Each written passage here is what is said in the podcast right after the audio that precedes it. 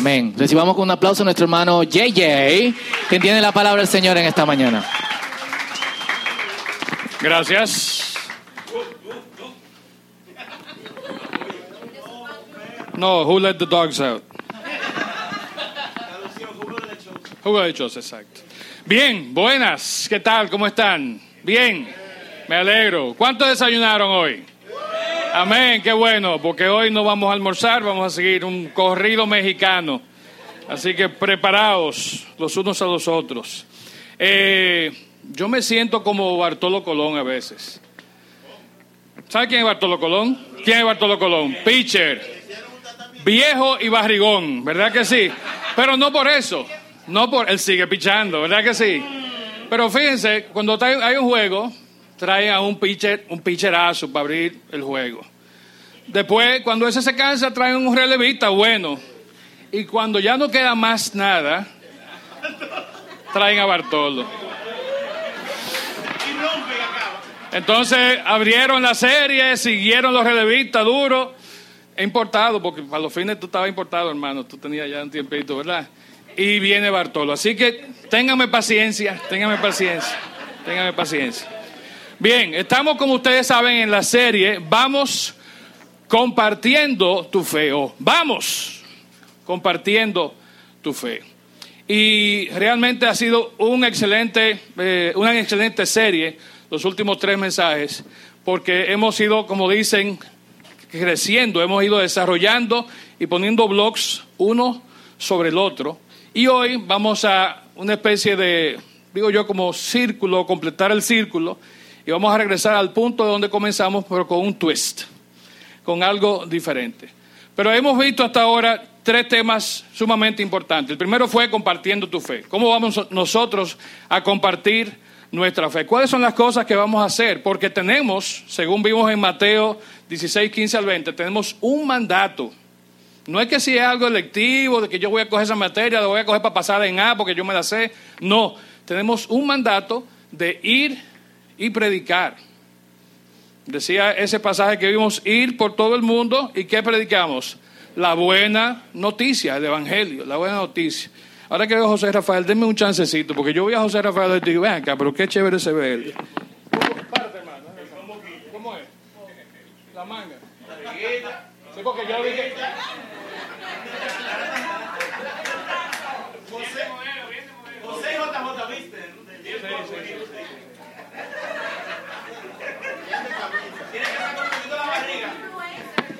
Gracias, José. Si José puede, yo puedo. O al yo puedo porque José puede.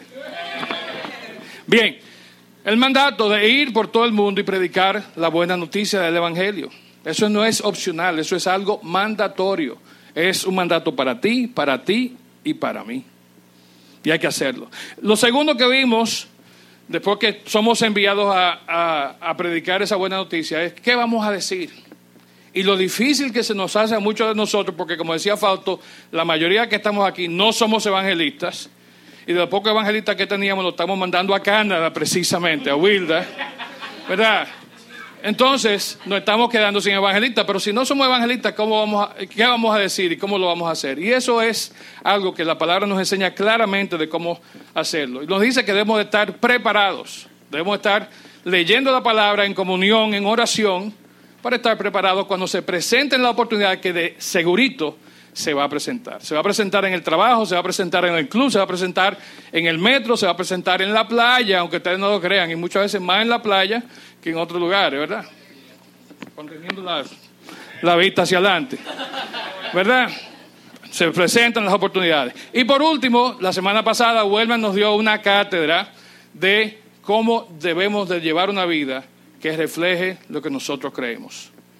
De no ser como aquellos que en la antigüedad vestían toda su pompa, todos sus, sus vestidos con los colores coordinados y el día de la semana tocaba, parecían mujeres, era, ¿verdad? Los lunes me pongo morado con eh, amarillo, los martes no sé qué, bueno, y así eran los fariseos. Hasta eso ellos lo tenían por un librito, por una regla. Y entonces nuestra vida es la que debe realmente, si no podemos hablar y decir lo que creemos, que nuestra vida refleje y dé testimonio de lo que nosotros creemos. Y yo decía que por eso hoy vamos a cerrar el círculo, porque hoy vamos a hablar de un tema que vuelve al primer pasaje que leímos, en Marcos 16, 15 al 20, donde somos enviados, pero realmente no somos enviados solamente a predicar, sino que también somos enviados a hacer otra cosa. Vamos a ver este pasaje, Mateo 28, 18 al 20, página 794. Página 794 en las Biblias de aquí. Si usted trajo la suya, búsquelo en su Biblia suya, de allá. Pero en la de aquí, la 794. Dice de la siguiente manera, Mateo 28, 18 al 20. Jesús se acercó y dijo a sus discípulos, se me ha dado toda autoridad en el cielo y en la tierra. Versículo 19, sumamente importante. Por lo tanto, vayan y hagan discípulos. No solamente vayan y prediquen la buena noticia, vayan y hagan discípulos. La traducción en lenguaje actual, que también usamos a veces, dice, hagan más discípulos míos. Claramente, no es discípulo porque hacer discípulos era una fabriquita. Hacer discípulos de quién? Hacer discípulos de Jesús. Y dice, vayan y hagan discípulos de todas las naciones. De todas las naciones. Bautizándolos en el nombre del Padre, del Hijo y del Espíritu Santo. Enseñen a los nuevos discípulos a obedecer todos los mandatos que les he dado. Y tengan por seguro esto, que estoy con ustedes siempre hasta el fin de los tiempos. Entonces estamos yendo, somos enviados a ser discípulos de Jesús, pero Él no nos deja solos. Él va, Él viene con nosotros. Quiero que veamos un videíto y le voy a pedir que me ayuden con la luz. Y tengo que hacer un, como dicen, un disclaimer. Lo que vamos a ver son imágenes fuertes. Si hay alguno que tiene algún problema con el discipulado, este es el momento de pararse e irse o de cerrar sus ojos y comenzar algo así. Si no, vamos a ver el video y luego doy una explicación. Jesús dijo, vayan y hagan discípulos. ¿Cómo sería si vayan fuera menos así y más así?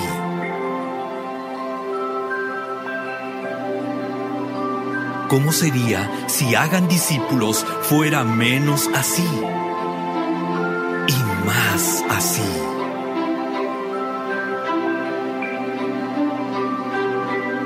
Si hiciéramos menos de esto, ¿habría menos de esto?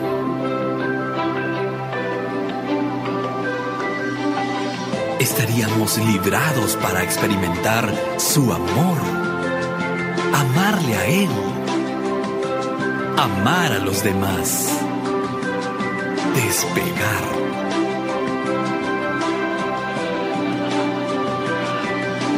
¿Cómo sería si en vez de hacer, hiciéramos más discípulos? Como Él lo hizo. Y como Él lo hizo. Y como ellos lo hicieron. Esta es la gran comisión. Esto es discipulado. Esto es la iglesia.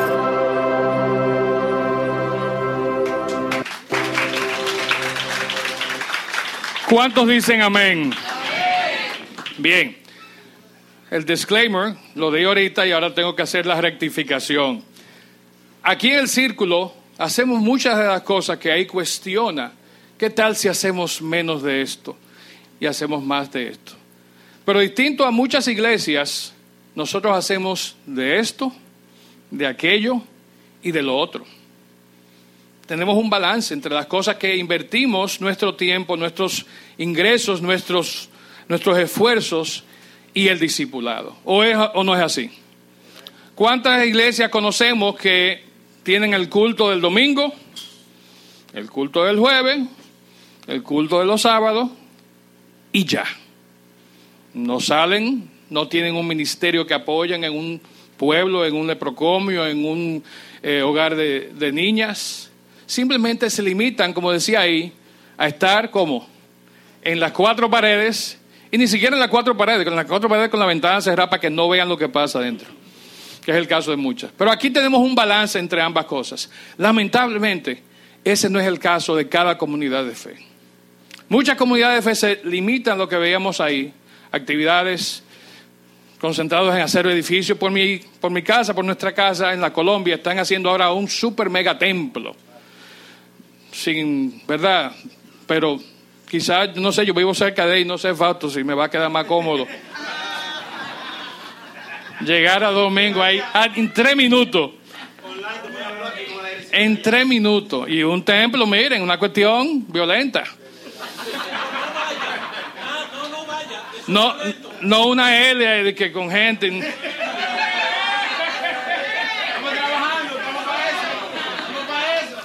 No sé, no sé. Vamos a dejarlo ahí porque me voy a.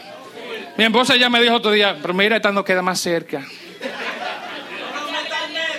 Bien, sigamos, sigamos.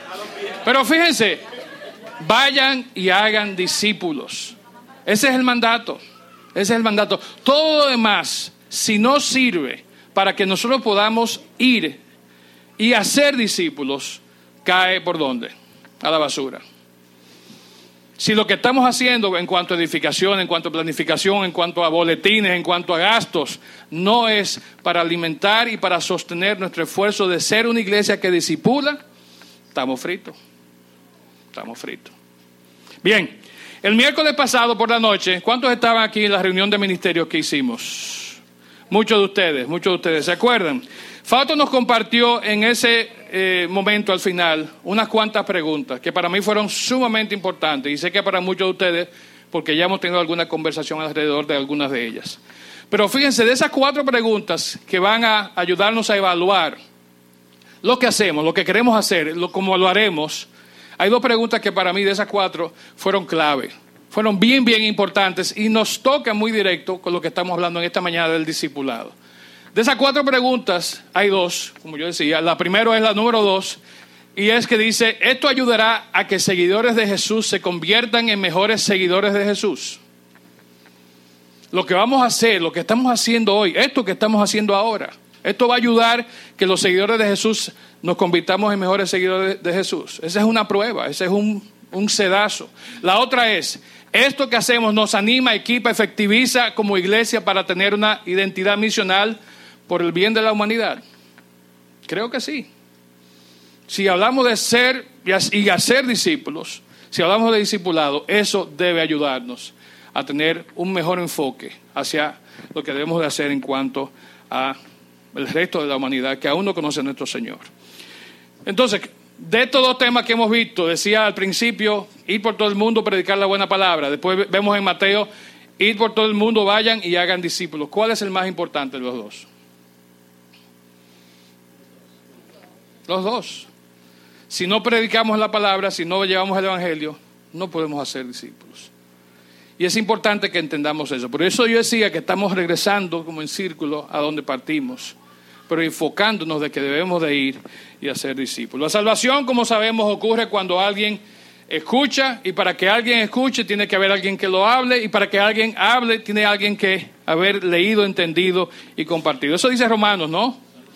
De cómo las personas llegan al entendimiento de la palabra. Y ese es nuestro deber, eso es nuestra responsabilidad, predicar, pero entonces hacer discípulos. Bien, ¿estamos claros en eso? No podemos ir ya. Yo pensé que después del video la mitad ya no iba a estar. ¿Verdad? Pero eso es hacer discípulos. Ahora, ¿qué más es hacer discípulos? No es tan fácil como simplemente ir y compartir. Hay proceso, hay formas de trabajar el tema del discipulado.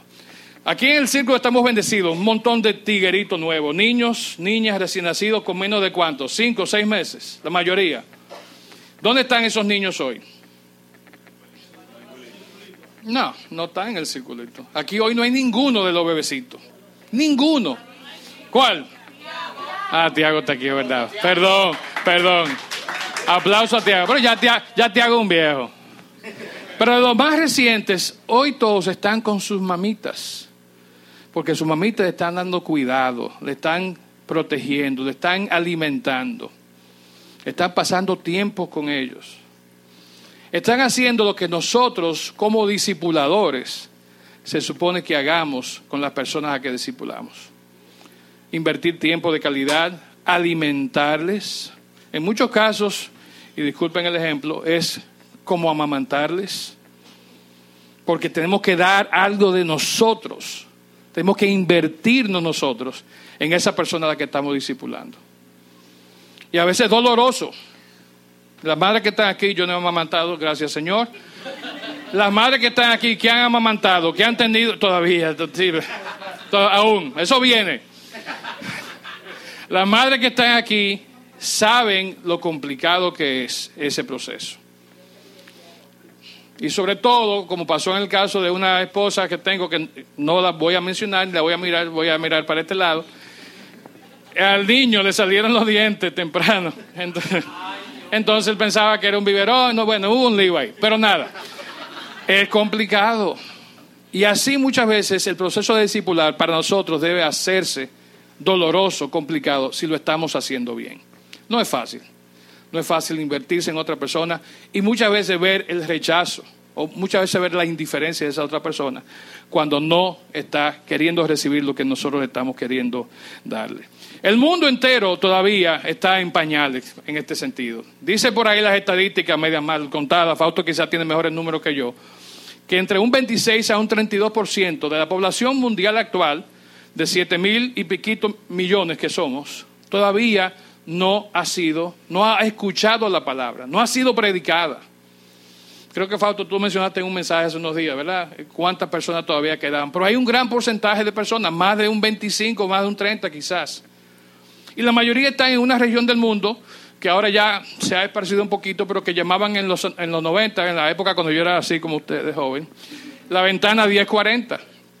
¿Verdad? Que es toda una franja en el norte de África, Europa, Medio Oriente, Asia. Toda esa parte encima y debajo en las latitudes 10 y 40. Y entonces, todas esas personas que están ahí todavía no han sido ni predicadas y mucho menos discipuladas. Entonces, todavía queda mucho trabajo por hacer. Por eso el despegar, que a, a le hubiera gustado que el despegar hubiera sido hacia el norte, pero fue tirándolo para la ventana 1040. Por ahí hay mucha necesidad, hay mucha necesidad aún. Entonces, nosotros tenemos la obligación, tenemos esa responsabilidad de seguir discipulando. Hay un par de libros bien interesantes y no lo vamos a leer ni vamos a, tomar mucho tiempo para hablar de ellos, pero sí hay dos libros. El primero es de un señor llamado Greg Ogden. Y a Greg yo lo conocí porque él era pastor, discipulador en una iglesia en Churchbrook, en Illinois, donde la iglesia de donde yo vengo teníamos una relación de confraternidad, de hermandad. Él escribió un libro que se llama, ahí está en inglés, Discipulado Transformador, haciendo discípulos unos pocos a la vez. Adivinen de quién cogió esa idea, de hacer discípulos unos pocos a la vez. De Jesús. Jesús hizo discípulos a doce personas y dentro de esos doce a un grupito más pequeño, ¿cierto? Él trabajó un proceso de discipulado. Y mire lo que dice, la iglesia necesita con toda urgencia volver a captar su misión original de hacer discípulos, creando ambientes de intimidad y relación que produzcan multiplicación y transformación. Entonces, la iglesia ahora mismo, en sentido general, y no, de nuevo aclaro, no es el caso necesariamente de nuestra comunidad de fe, el círculo, sino la iglesia cristiana mundial, global, necesita volver a esa misión original. ¿Por qué? Porque se nos está yendo el tiempo haciendo muchas de las cosas que vimos en el video, creyendo que lo estamos haciendo bien, o con la excusa de que es lo que necesitamos para poder hacerlo bien o hacerlo mejor. Dice otro señor, que también es pastor, autor de libros sobre discipulado, eh, en este libro Jesucristo, el hacedor de discípulos. Bill Hall dice, la crisis actual en el corazón mismo de la iglesia es una crisis de producción. Entonces, ¿dónde están los muchachos de producción aquí? Ustedes son los culpables. Lo dijo Bill Hall. Háblense con él, averígüense con él. Pero es una crisis honestamente de que no se están haciendo, creando, dando las condiciones, invirtiendo los recursos tomando las acciones necesarias para discipular. Busquen esos dos libros, léanlos y me cuentan cómo le va.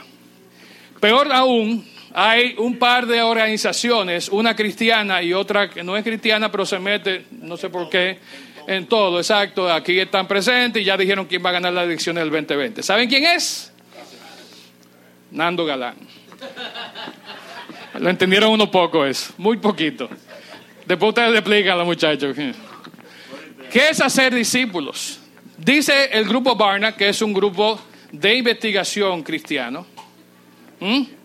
Y dice el grupo Gallup, que es, como decía alguien por ahí, que se meten en todo, menos en, en misa, porque no he visto encuestas sobre los asuntos que están pasando en algunas otras partes.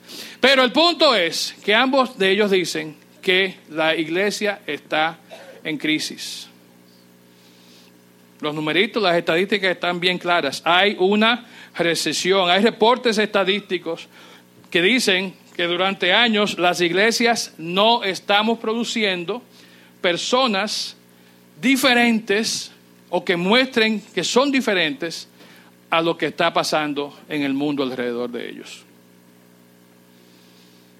En las iglesias, por falta de discipulado, por falta de dirección, por falta de muchísimas cosas, las personas que se están criando y desarrollando y multiplicando no se diferencian para nada de las personas de la calle. Y como decía Wellman la semana pasada, ¿verdad? La, hija favorita de Dios, la megadiva, y entonces sabemos cómo son las fotos, ¿verdad? Alguien por ahí dijo esa vez en bikini en Victoria, yo creo que fuiste tú. Pero eso es lo que está pasando. Si no me creen, busquen a las personas que ustedes tienen en Facebook de iglesias, no necesariamente de aquí del círculo, pero de iglesias, y vean los que, las cosas que ellos postean en Facebook las cosas que postean en, en Instagram, las cosas que escriben en Twitter y analícenlo a la par de lo que hacen las megadivas y otras, como dicen ahora, public figures, personas públicas, figuras públicas. Eso mismo. Y van a ver que no hay mucha diferencia. Y eso no lo estoy diciendo yo, lo está diciendo de estadística, lo están diciendo estos señores. Así que cualquier pregunta pueden hablar con George Barna o con George Gallup, porque para, para, el colmo se llaman igual. Bien, entonces, ¿qué vamos a hacer nosotros sobre esto? ¿Qué, ¿Cómo vamos a resolver esta situación? ¿Qué vamos a hacer tú y yo para que esas estadísticas, para que esas citas de, de Greg Ogden y de Bill Hall sean diferentes? cuando ellos escriban su próximo libro o cuando hagan estos señores sus próximas estadísticas. ¿Qué vamos a hacer nosotros? ¿Qué podemos hacer? Y le estoy preguntando, yo no sé, ¿qué vamos a hacer? Díganme uno de ustedes. Vamos a ser discípulos. ¿Y cómo vamos a ser discípulos? ¿Cómo se hacen discípulos? Asistiendo al Instituto Bíblico para documentarse. Yo sabía que esa payola iba a salir. Aquí lo tengo. Me equivoqué de persona, pero lo dijeron. Ok. Sí, ¿qué, otra cosa vamos a, qué otra cosa vamos a hacer? Y es cierto, no estoy diciendo que no sea cierto. ¿Qué otra cosa vamos a hacer? Armándonos. Armándonos. Muy buena muy, y fresca. Esa también poca gente está entendido, la mayoría, pero no. ¿Decía la señora? Ser, ser ejemplo, ¿verdad? Y el punto de hacer discípulos es que para nosotros hacer discípulos, ¿qué tenemos que ser primero? Primero, perdón. Nosotros tenemos que ser discípulos primero. Entonces, aquí hay unos grupos de discipulado en la semana y yo espero y creo, mirando así, que la gran mayoría, los hermanos de Canadá, ustedes están exentos, pero si quieren venir pueden unirse a nosotros. En la semana hay grupos de discipulado, donde nosotros podemos venir a qué? A nutrirnos, a ser discipulados. ¿Y eso para qué nos va a capacitar? Para hacer discípulos. Entonces, ser discípulos para hacer discípulos. En lo que, lo que trabajan recursos humanos, entrenamiento, saben que hay un proceso que se llama Train the Trainer. Capacita al capacitador. Entonces, así es que se multiplica. ¿Qué hizo Jesús? Él entrenó a los que iban a ser entrenados. Y fíjense que hablamos mucho de los dos y los doce. Y alguien me dijo una vez, pero tú hablabas de los doce, pero a ti se te olvida que Judas... Digo, no, pero es que Judas no, yo no estoy contando. Cuando contamos a los doce, contamos a los doce a los once apóstoles y a quién más? Y a Pablo. recuerden que Pablo, como él mismo decía, aunque abortivo, era un discípulo de Jesús. Y de hecho tuvo un privilegio porque mientras Jesús estuvo con los doce, con grupitos de tres, ¿quién discipuló a Pablo? Cara a cara, con una luz primero brillante y después en un proceso personal. Fue el mismo Jesús, fue el mismo Jesús. Bien, entonces por ahí va el asunto con nosotros. Vamos a ver entonces. Se me fue esto. ¿Qué pasó aquí? Sabotaje, sí. Ya, ok, gracias. Los muchachos de producción, no fui, fui yo que lo pagué. Perdón. Hay algo que quiero presentarle, un concepto innovador, moderno y de última. Se llama la visión del discipulado. Esto salió recientemente en un país por allá y ya nosotros aquí lo tenemos, la visión del discipulado. Óigame, esto es fabuloso. Y voy a comenzar preguntándoles sobre la persona que, el, que diseñó, porque esto siempre, acuérdense, hay un gurú que se crea una cuestión y luego la lanza y tipo se hace famosísimo y se convierte en un, ¿cómo fue? influencer. No tengo chicle, influencer. Bien, entonces, ese que creó esa visión, ¿cómo se llama? Jesús. ¿Y ustedes creen que realmente Jesús tuvo una visión? Piénsenlo. Un momentico. No digan que sí porque es automático, sí porque... No. Jesús tuvo una visión. Jesús tenía una visión para su vida. Tenía una visión, pero también tenía una visión de lo que él quería que lograr y que él iba a hacer al final de su vida. Una cosa que dice Stephen Covey para los que siguen los siete hábitos, es que cuando uno comienza algo, ¿cómo uno comienza? Comienza con el qué en mente, con el final, con el fin en mente. Una visión hacia donde yo quiero llegar y voy a hacer las cosas necesarias para llegar allá. Jesús definitivamente tenía una visión y era una visión clara. No era una visión, y aquí de nuevo a los que se sientan aludidos, pero Jesús no tenía una visión de ir, y no lo hizo él, ¿eh? él mandó, pero él no tenía una visión, pudiendo haberlo hecho, de irse por el mundo a predicar. Conozco muchos pastores, entre ellos amigos míos de otras congregaciones, que de las 52 semanas del año, ellos están en sus iglesias, siete, ocho, nueve, porque están predicando por todo el mundo. A veces como que el mandato se lo cogen, no, esto fue a mí que Dios me lo dijo, esto fue para mí, yo tengo que predicar por todo el mundo. O hay otros que simplemente se dedican a escribir libros o hacer una serie de actividades que nosotros decimos, ¿dónde están ellos haciendo la misión principal? Que como Jesús, que tuvo la visión, es la visión del discipulado. Y de nuevo, gracias a Dios por nuestra comunidad de fe, por nuestro pastor, donde aquí hemos definido claramente una visión de discipulado. Y no solamente una visión, nosotros lo llevamos a cabo. Porque entendemos que así es como nosotros crecemos, así es como nosotros nos multiplicamos. La visión de Jesús fue bien sencilla, fue bien directa.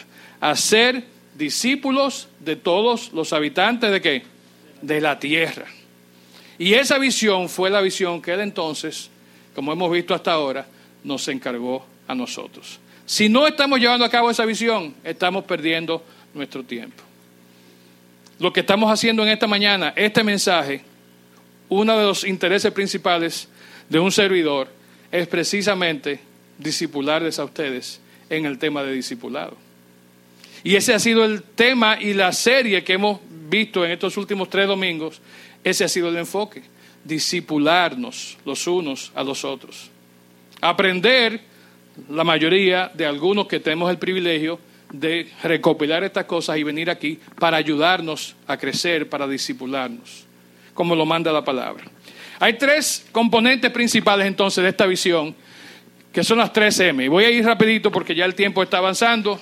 No me han dado señas los muchachos, pero yo sé que por ahí viene eso rápido. Las tres M del discipulado, de la visión del discipulado de Jesús. La primera era, la visión esta era una parte esencial de su mensaje. Y no solamente la visión, sino el discipulado en sí. El tema del discipulado era una parte esencial del mensaje de Jesús. Lo segundo era que era parte primordial de su ministerio. Y lo tercero era y fue su último gran mandamiento. Entonces era parte de su mensaje, era parte de su ministerio y se concentró y se enfocó en el mandamiento último que él dejó a sus discípulos y que dejó a la iglesia. Veamos la primera, parte esencial de su mensaje. Página 855, para los que llevan anotaciones, Juan 831. Juan 8:31 nos dice, Jesús le dijo a la gente que creyó en él, ustedes son verdaderamente mis discípulos si se mantienen fieles a mis enseñanzas. Entonces, mire, hay requisitos para ser discípulos de Jesús. No decía, ah, sí, yo me anoto, yo soy discípulo, ¿verdad? Ya tengo el carnet de discípulo. ¿Qué tú eres? Discípulo. Ah, no, pasa, pasa, pasa. Tú puedes entrar antes al culto, ven. Siéntate donde tú quieras. Y no funciona así. Dice que para ser discípulo, verdaderamente, ¿qué hay que hacer? Mantenernos fieles a qué?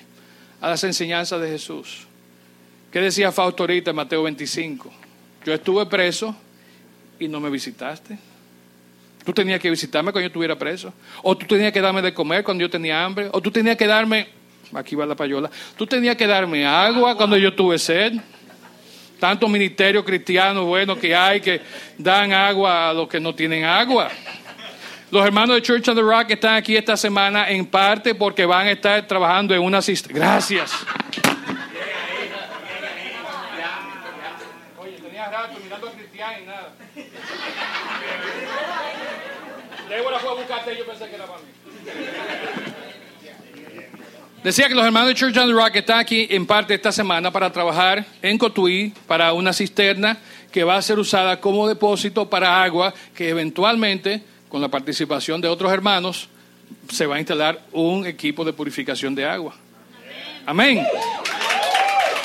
Entonces, a eso estamos llamados, a cumplir las enseñanzas del Señor. Dice bueno, vamos a dejarlo ahí porque tenía otra cosa, pero no quiero entrar directo a eso de una vez. Eh, ¿Qué tenemos que hacer nosotros entonces para cumplir las enseñanzas de, Jesús? Tenemos que conocerlas, tenemos que leer la palabra, tenemos que mantenernos en comunión con Él. Ya Fausto lo dijo en las últimas primeras dos semanas, Wellman lo dijo la semana pasada. Tenemos que caminar con Jesús. Tenemos que hacer las cosas con respeto, con humildad, cuando vayamos a intercambiar opiniones con personas que no creen igual que nosotros. Tenemos que hacer las cosas motivados, como vimos en el video y Wellman decía la semana pasada, con amor, fruto del amor. Entonces lo que Jesús hizo, lo que Él nos enseñó, todo estuvo basado sobre el amor que Él tenía por nosotros y que tenía por toda la humanidad. Si no tenemos ese requisito, revisémonos, porque tenemos que tener claramente esa base bien definida. ¿Por qué decimos que el tema de discipulado? ¿Por qué decimos que el tema de discipulado se destacó de entre otros temas que Jesús presentó? ¿Por qué? Hay dos razones básicas. Primero, el concepto y la palabra discípulo es el término que aparece más veces en toda la Biblia, específicamente en el Nuevo Testamento. Ustedes buscan el término cristiano, aparece un par de veces. Ustedes buscan el término maestro, pastor, aparece dos o tres veces. El término discípulo, no solamente usado por Jesús, sino usado por otros como Pablo, aparece más de 250 veces. Entonces, eso nos da una relación y nos dice bien claramente una indicación de que es algo importante, no solo para Jesús, sino que es algo importante y debe ser algo importante para nosotros. Hay un precio a pagar por el discipulado. Si quieres ser mi discípulo, debes aborrecer a los demás, a tu padre, a tu madre, esposa hijos, nietos, el carro, la casa, la playa, ¿verdad? Exagero. Pero dice aquí que hasta nuestra propia vida debemos de no poner en primer lugar. De lo contrario, no puede ser mi discípulo. Y le voy a dar rapidito porque ya se me hicieron señas. Dice también que no podemos convertirnos en discípulos de Jesús sin dejar todo lo que poseemos. Y vemos el ejemplo del joven, del joven rico, ¿verdad? Se le hizo difícil seguir a Jesús porque él tenía muchas, dice la palabra, muchas posesiones. Pero aquí no está diciendo que vamos a salir y soltarlo todo en banda, yo voy a ser discípulo, sino que tenemos que tener las prioridades claras de qué en nuestra vida es lo importante para poder ser discípulo. Hay una urgencia en el discipulado. Dice aquí, Otro de sus discípulos dijo, Señor, deja que primero regrese a mi casa, entierra a mi padre. Jesús le dijo, sígueme ahora. Tu papá se murió. Qué pena, manín. Y se oye fuerte, ¿verdad?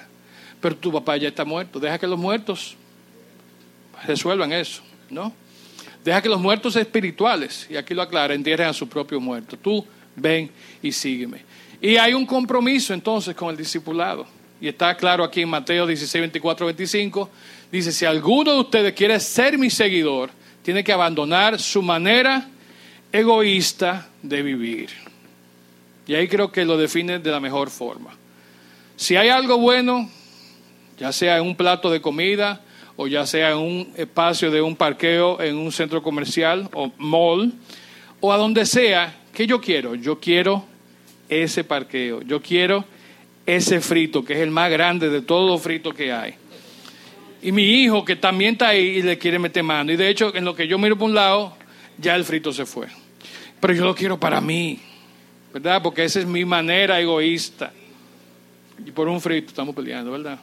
Tiene que, si alguno de ustedes quiere ser mi seguidor, tiene que abandonar su manera egoísta de vivir, tomar su cruz y seguirme. Si tratas de aferrarte a la vida, la perderás, pero si entregas tu vida por mi causa, la salvarás. Entonces tenemos todos esos mandatos, toda esa forma, todo lo que es el precio, la forma como nosotros podemos hacer discipulado. Quiero eh, ir concluyendo y voy a tener que darles rápido aquí.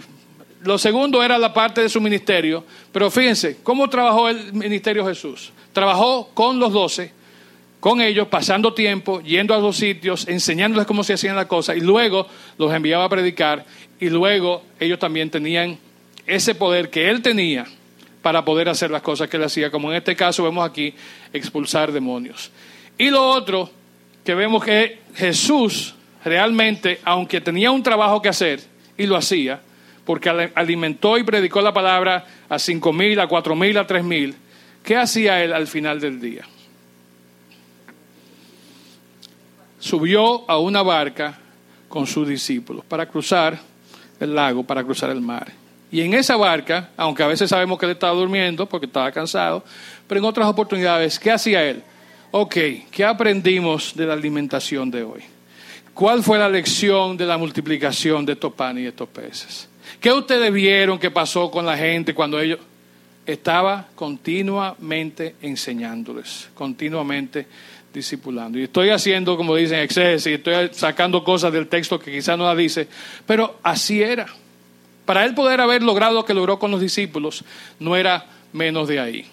Por último, vamos a ver que era parte de su mandato, y lo vimos en el versículo al principio, lo vimos en Marcos 16, 14. Y fíjense, algo interesante es que Jesús, cuando se aparece a ellos, lo primero que hace es decirle, hey, estoy aquí, vamos a discipularlo, vamos a mandarlo. No, no.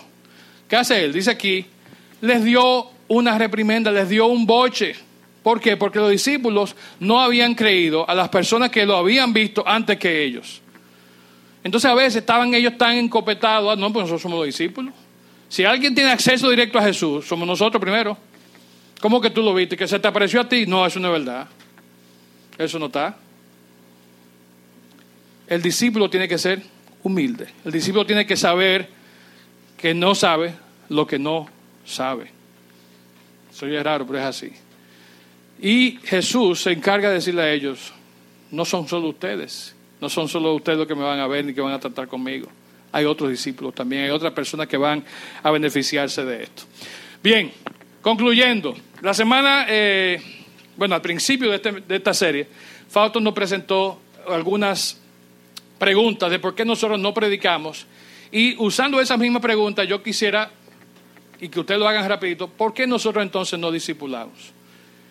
Y creo que muchas veces son casi las mismas respuestas. Quizás le podemos agregar que es que entendemos que no tenemos el llamado de discipular o que no eh, tenemos los conocimientos necesarios para discipular. Pero todos nosotros, como hemos dicho tantas veces aquí, estamos repletos de dones. En común el viernes me fascina venir y verlos. Teníamos un unplug, ¿verdad? Con una pastora invitada directamente de Argentina, Noelia, Paola, que estaba aquí, Emanuel y el gran Papo La Toca. Entonces, Todos estaban aquí en un unplug acústico, ¿verdad? No estaban los muchachos, estos jovencitos que se ponen aquí atrás bullosos con una guitarra eléctrica. Una cuestión de Pink Floyd. Te di- de-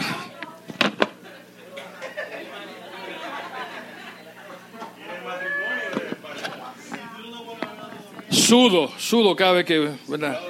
Pero fíjense, ya, eh, eh, fuera, eh, fuera de broma. Qu- Quiero ir concluyendo, debemos de concluir. ¿Cuál es la visión del Señor para nosotros entonces en esta mañana y para el resto de nuestras vidas? Las madres dejen de hacer escándalo ya.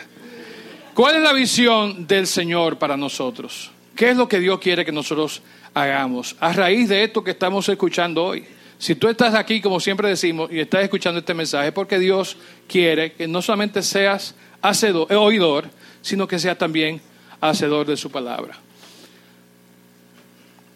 Dios quiere que nosotros trabajemos como trabajó Jesús. ¿Para qué? Para que el número de los discípulos que él tenía, que comenzó con uno, después con dos hermanos, después con otro que él fue jalando, creció hasta un grupo de doce, se multiplicó en hecho uno, dos o tres por ahí a cinco mil, después tres mil más, después no sé cuánto más, en cuestión de meses, ese proceso de discipulado creció y fue efectivo. Entonces, eso quiere Jesús, eso quiere Dios para nuestras vidas.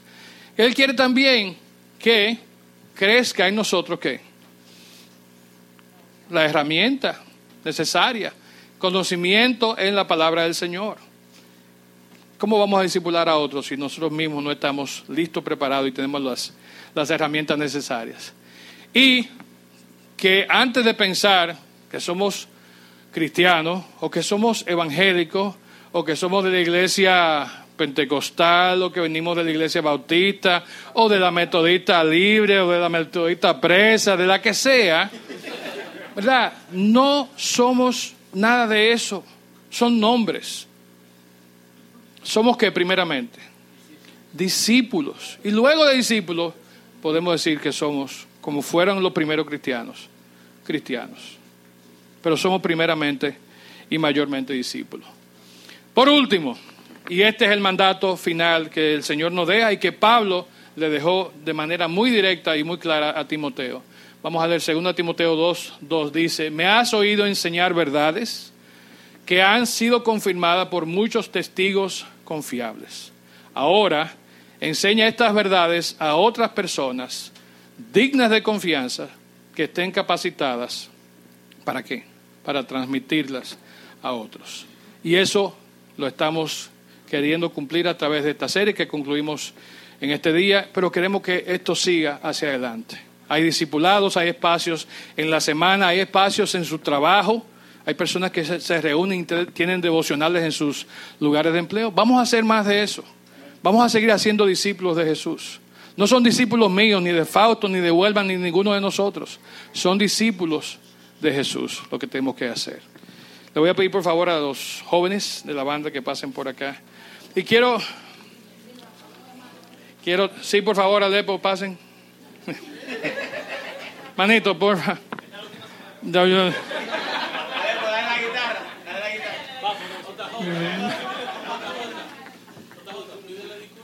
Sí, lo siento, mi hermano, fue un, un phone prop. No, a- a ese no, a ese no. ah.